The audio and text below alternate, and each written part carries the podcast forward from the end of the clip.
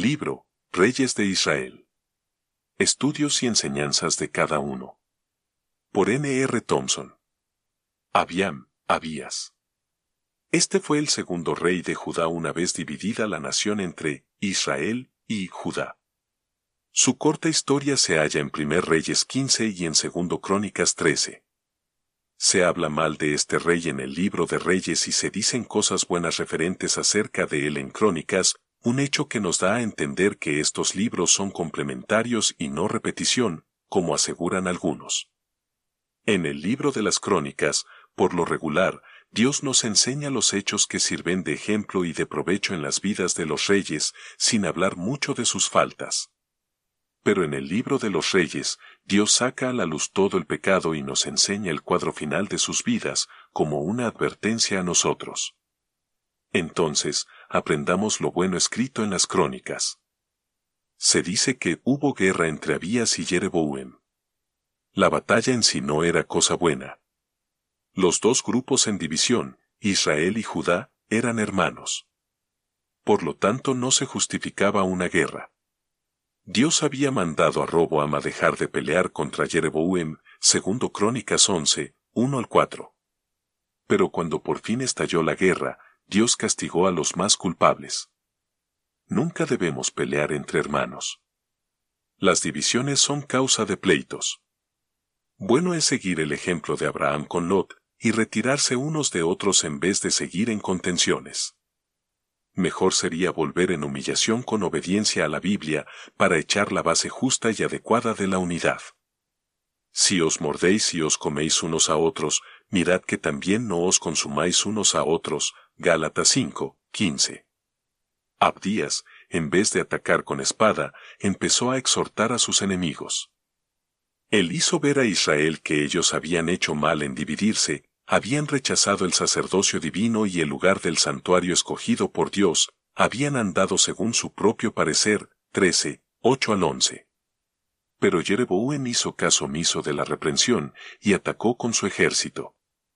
Luego el pueblo de Judá, en su apuro, clamó al Señor. Dios nunca desampara a los que le buscan de todo corazón. Por lo tanto Dios los oyó y los libró de sus enemigos. Invócame en el día de angustia, te libraré y tú me glorificarás. Salmo 50:15. Sin embargo, Abías no glorificó a Dios como resultado de su ayuda. Más bien se entregó a las concupiscencias, siguiendo el mal ejemplo de su abuelo, tomó catorce mujeres y engendró treinta y ocho hijos.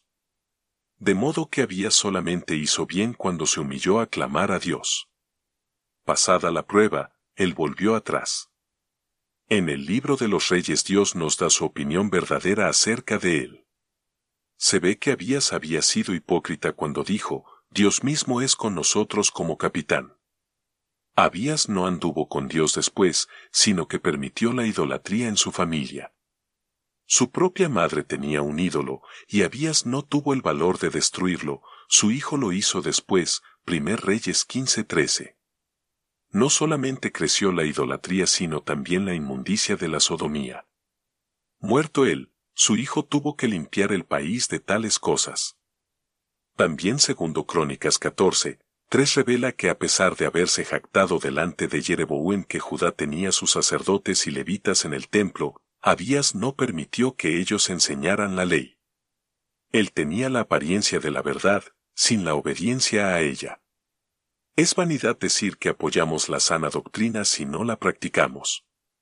¿De qué vale profesar que Dios es con nosotros y exhortar a otros acerca de su desobediencia si nosotros mismos, como habías, albergamos cosas malas dentro de nuestra propia familia?